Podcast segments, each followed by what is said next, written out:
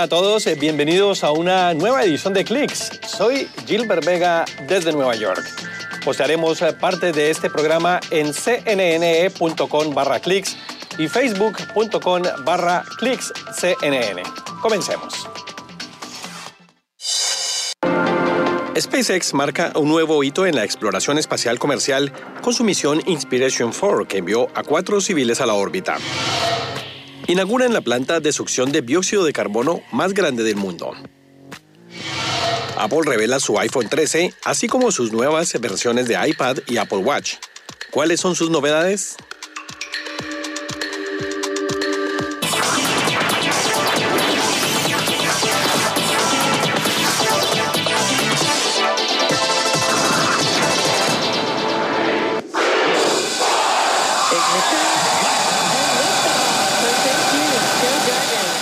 Lanzamiento histórico. Cuatro civiles comenzaron el 15 de septiembre una misión de tres días en el espacio. Es la primera vez que una tripulación compuesta de solo civiles, no astronautas profesionales, orbita la Tierra y se convierte en un nuevo e importante paso para la exploración comercial espacial. La misión fue denominada Inspiration 4. Conversamos con la doctora Yahaira Sierra Sastre del Centro de Investigación Glenn de la NASA, quien nos acompaña desde Washington. Bueno, sin lugar a dudas ha, sido un momento eh, histórico lo que estamos viviendo. Cuatro eh, civiles que viajan al espacio, que están orbitando eh, en una nave privada. ¿Cómo podemos llamar a estos tripulantes de Inspiration for, teniendo en cuenta que es una misión privada y con civiles? ¿Se les puede llamar astronautas, tripulantes o simplemente pasajeros?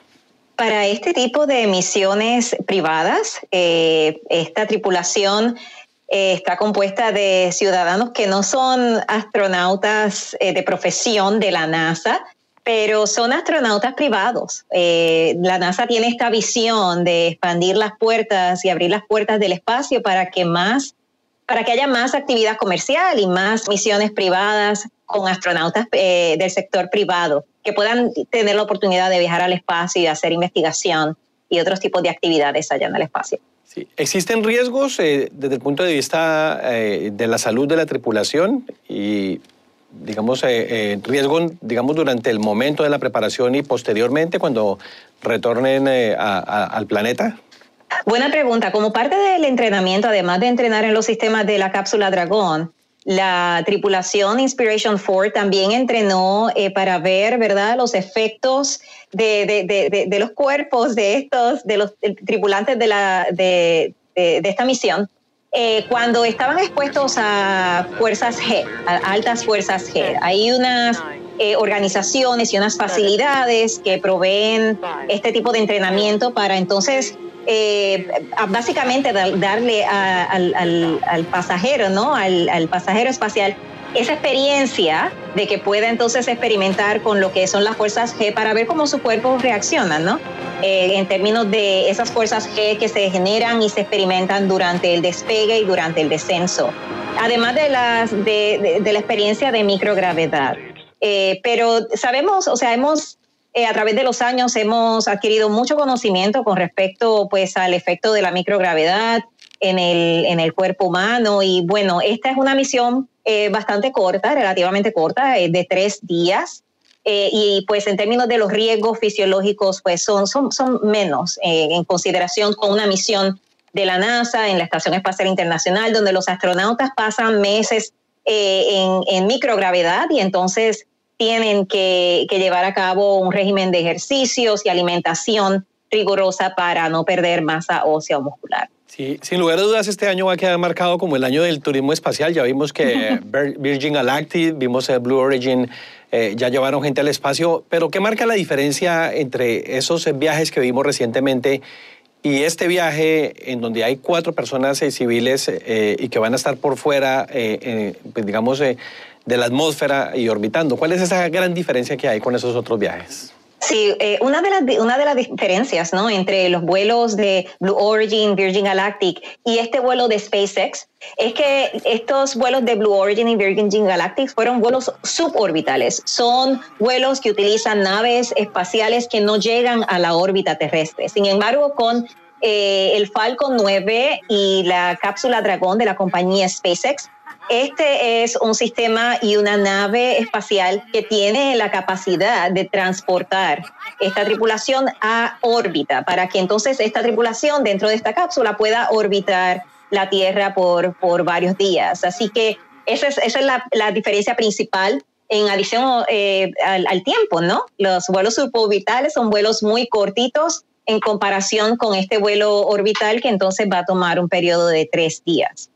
¿Cómo se convive tres días en un espacio tan pequeño? Eh, obviamente hay necesidades fisiológicas, eh, uh -huh. hay un espacio muy pequeño. Eh, ¿Cómo van a ser ellos para convivir y, y superar todas estas dificultades? Excelente pregunta. Eh, es un espacio muy pequeño. Si la cápsula Dragon es un espacio muy pequeño, eh, van a dormir en esos, eh, en, en, en, en, el lugar, ¿verdad? Donde están sentaditos durante, durante el despegue. Eh, si hay facilidades de, de, baño, no van a poder darse una ducha, ¿verdad? Hasta que regresen a la tierra.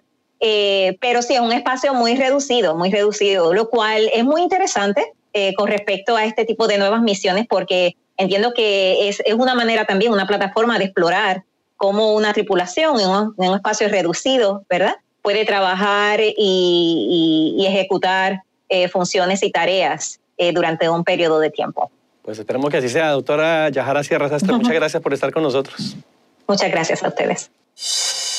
¿Quieren conocer más a los eh, cuatro tripulantes de la misión SpaceX? Se trata de un millonario, una sobreviviente de cáncer, una geocientífica y un astronauta y un fanático de los vuelos espaciales que obtuvo su boleto en una rifa. Todos ellos tienen una virtud. El comandante Jared Isaacman encarna el liderazgo.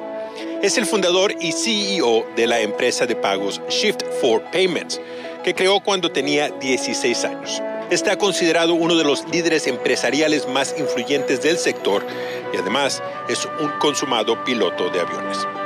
Haley Arsenault representa la esperanza. A los 10 años fue diagnosticada con osteosarcoma, un tipo de cáncer de huesos. Ahora terminó el tratamiento y se encuentra en fase de recuperación. Trabaja como asistente médico en el Hospital St. Jude, el mismo lugar que le salvó la vida. El tercer tripulante es Chris Zembrowski, quien representa la generosidad. Se trata de un fanático de los viajes espaciales que ha contribuido a inspirar a los más jóvenes a través de su papel como consejero del programa educativo Space Camp. Por último, la doctora Cian Proctor representa la prosperidad. Es una geocientífica especialista en comunicación científica y astronauta que ya completó cuatro misiones simuladas. Proctor pertenece a la lista Explorers Club 50, que enumera a las 50 personas que cambian al mundo.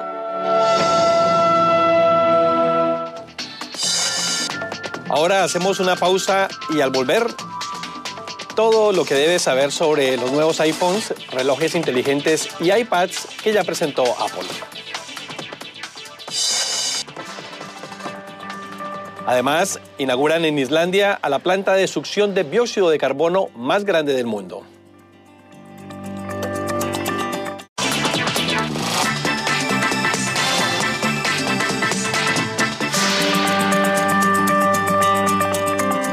Islandia inauguró la mayor planta de succión de dióxido de carbono del mundo. Según reporta la agencia Reuters, lo succiona directamente del aire para luego depositarlo bajo tierra. La planta es una creación de la empresa Climeworks AG, con sede en Suiza, la cual se asoció con la empresa islandesa de almacenamiento de carbono Carfix. De acuerdo a Reuters, esta instalación succiona hasta 4.000 toneladas de dióxido de carbono al año, lo que equivale a las emisiones anuales de unos 790 coches. Según la Agencia Internacional de la Energía, el año pasado las emisiones mundiales de dióxido de carbono ascendieron a 31.500 millones de toneladas. La tecnología que captura el dióxido de carbono directamente del aire es una de las pocas que lo extraen de la atmósfera. Para los científicos se trata de una labor decisiva contra el calentamiento global, considerado la causa de olas de calor, incendios, inundaciones y aumento del nivel del mar. Apple presentó cuatro nuevos iPhones, un nuevo Apple Watch y nuevos iPads durante un evento virtual transmitido desde California. Los nuevos teléfonos inteligentes son el iPhone 13 mini, el iPhone 13, el iPhone 13 Pro y el iPhone 13 Pro Max. En comparación con el anuncio de la red 5G del año pasado, no incluyen el cambio de diseño o características innovadoras. Lo que sí traen son mejores cámaras, baterías más duraderas y un procesamiento más rápido. También novedades como una opción de almacenamiento y un nuevo modo retrato para grabar videos, todo sin aumentar el precio base de sus distintos modelos. Además, Apple presentó las actualizaciones de su línea de iPad y iPad mini. Destaca que el iPad de 10,2 pulgadas incorpora un potente chip A13 con un rendimiento 20% más rápido que el modelo anterior. Por su parte, el nuevo Apple Watch Series 7 es ahora más delgado y con una pantalla más amplia que muestra un 50% más de texto y un teclado completo.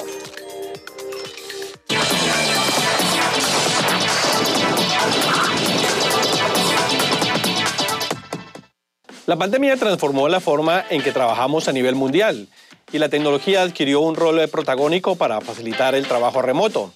También demostró que este estilo de trabajo no tiene que ser una solución temporal, sino que es una alternativa real que puede ayudar a las mujeres, personas mayores y miembros de la comunidad LGBTQ a tener una opción más flexible de trabajo.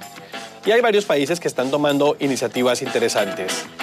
Silvina Moschini, CEO y fundadora de SheWorks y cofundadora de Transparent Business, nos acompaña desde Miami.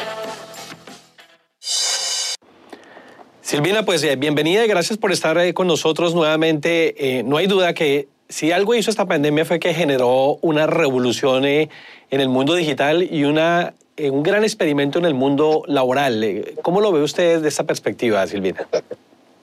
Hola Gilbert, muy cierto lo que mencionas. Como dicen los chinos, las crisis traen de la mano oportunidades y si tenemos que pensar en una de las oportunidades que mayor impacto está teniendo en la vida de la gente y en las economías, es la oportunidad que trae la tecnología. Así que un enorme boom en el emprendimiento, sobre todo en el emprendimiento digital y compañías más globales que ya pueden contratar y están contratando gente para que trabaje desde cualquier parte del mundo adquirieron importancia los negocios digitales. Es evidente que se aceleró este proceso digital casi que en, en, dos años pasó lo que debería pasar tal vez en diez, ¿no? De manera exponencial. Lo que ha pasado es que la gente se dio cuenta que Internet puede crear oportunidades que no tienen fronteras geográficas, pero que también les ayudó a tener la continuidad en los negocios que necesitaban para poder sobrellevar la crisis de la pandemia. Así que muchísimos emprendedores muchísima innovación viniendo de América Latina de la mano de este cambio de aceleración que se trajo en la economía a través de Internet y de, bueno, de las, el lado positivo, si se quiere, el lado más amistoso de la pandemia. ¿Y ha estado Latinoamérica a la altura de las circunstancias, de las necesidades? ¿Es, digamos, esa necesidad la que ha hecho que Latinoamérica haya dado como un paso gigante en el mundo de los negocios digitales? Claro que sí, como sabes, la escasez trae claridad de mente y si hay algo que nosotros en la región conocemos es la escasez, así que la creatividad latinoamericana descolló. En el mundo del emprendimiento surgieron una enorme cantidad de unicornios, negocios de mil millones de dólares también surgieron muchísimas oportunidades para generar negocios escalables que tal vez no llegan a unicornio. Y una de las cosas que para mí me parece súper, súper especial es mirar en este ecosistema de innovación cómo también el sector público trabaja con el sector privado para crear nuevas oportunidades. La semana pasada tuve la oportunidad de estar en tu tierra, en Colombia, trabajando con el SENA, para quienes no lo conocen, es el Instituto, el Servicio Nacional de Aprendizaje, y lanzando un programa para educar a mujeres en habilidades digitales para que trabajen desde la casa, desde Colombia, exportando servicios con un plan que lanzamos con el presidente Duque para 15.000 mujeres, pero que puede crecer exponencialmente a cientos de miles, porque hoy también se puede aprender por Internet. Entonces aprendes por Internet, desarrollas las habilidades y luego trabajas para el resto del mundo. Silvina, eh, esa alianza con el Servicio Nacional de Aprendizaje SENA, vimos eh, eh, cómo se suscribió ese acuerdo con el presidente Iván Duque de Colombia, el director del SENA. Estamos hablando de 15 mujeres que van a tener la oportunidad de incursionar en este mundo digital. ¿Qué es lo que van a aprender para poder hacer ese trabajo bien hecho? Estas 15.000 mujeres van a tener acceso a tres pilares de aprendizaje que son fundamentales. Una, cómo aprender a trabajar de manera remota, utilizar tecnología, procesos, las metodologías ágiles que hacen que podamos colaborar de manera remota con otros clientes o miembros del equipo. Otra de las habilidades que van a obtener son habilidades para la economía digital y esto es desde certificaciones con Facebook para poder manejar campañas publicitarias, para poder implementar tecnología, colaboraciones también con otras compañías de tecnología para aprender habilidades que les permitan ganarse la vida como expertas en esos y también algo que es sumamente importante que son las habilidades habilidades blandas. Le dicen las habilidades para la vida, pero que son simplemente las habilidades que permiten que a través de aprendiendo a aprender, la resolución de conflictos, la creatividad, una persona esté mejor preparada para resolver los desafíos que se presentan diariamente en el trabajo. Y luego van a nuestra plataforma, a GWorks, y a través de GWorks empresas en Colombia y en cualquier parte del mundo pueden contratarlas de manera remota, como si fuera un colaborador remoto con modalidades mucho más flexibles y dinámicas que no se limitan geográficamente a las oportunidades que existen en el país. Sí, cada vez escuchamos más eh, de países como Colombia, por supuesto, Costa Rica, otros, eh, eh, donde hay, digamos, plataformas digitales donde están ubicadas sus sedes. estamos hablando de que estos países, por ejemplo, son el nuevo Silicon Valley en Latinoamérica. Yo creo que Colombia tiene todo lo que hay que tener para ser el Silicon Valley de América Latina y esto es, uno por supuesto, talento. Colombia tiene muchísimo, muchísimo talento, pero también tiene una ética de trabajo, la gente colombiana, que hace que sea verdaderamente muy fácil trabajar con ellos, pero también la creación de un ecosistema y el ecosistema en el mundo de los emprendedores consiste en una coalición de distintas cosas. Por ejemplo, Impulsa, que permite acceder a entrenamiento, a recursos, a inversores, también el caso del SENA, el Servicio Nacional de Aprendizaje, buenas políticas que facilitan el comenzar empresas, el acceso a capital y también modelos mucho más dinámicos de trabajo. Así que yo creo que sin duda nuestra región tiene mucho para dar, pero creo que en lo que tiene que ver con la coalición público-privada y una actitud de sí se puede y una actitud de trabajo, de compromiso y talento en el área digital y de la economía naranja, Colombia tiene sin duda todo lo que hay que tener para ser el próximo Valley, Silicon Valley de América Latina. Pues un tema del que estaremos hablando por muchísimo tiempo. Silvina, muchas gracias por estar con nosotros. Un verdadero placer acompañarte. Es momento para un comercial, pero al volver eh, les mostramos este robot con una piel artificial que puede cambiar su color.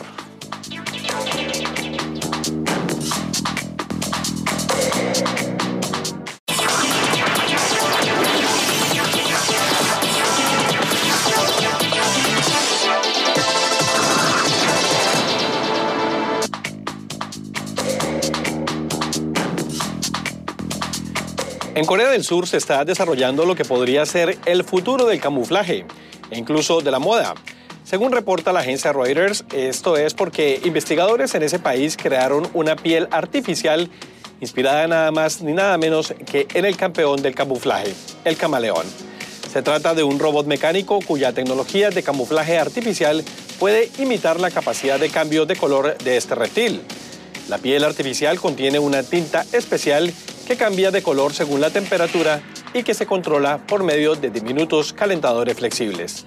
Es una tecnología desarrollada por investigadores dirigidos por Ko Seung-wan, profesor de Ingeniería Mecánica de la Universidad Nacional de Seúl. Este experto prevé que su investigación podría adaptarse a los uniformes militares, lo que les permitiría a los soldados integrarse en su entorno. Además, también podría ser útil para la moda y elementos urbanos como los exteriores de los automóviles y de los edificios.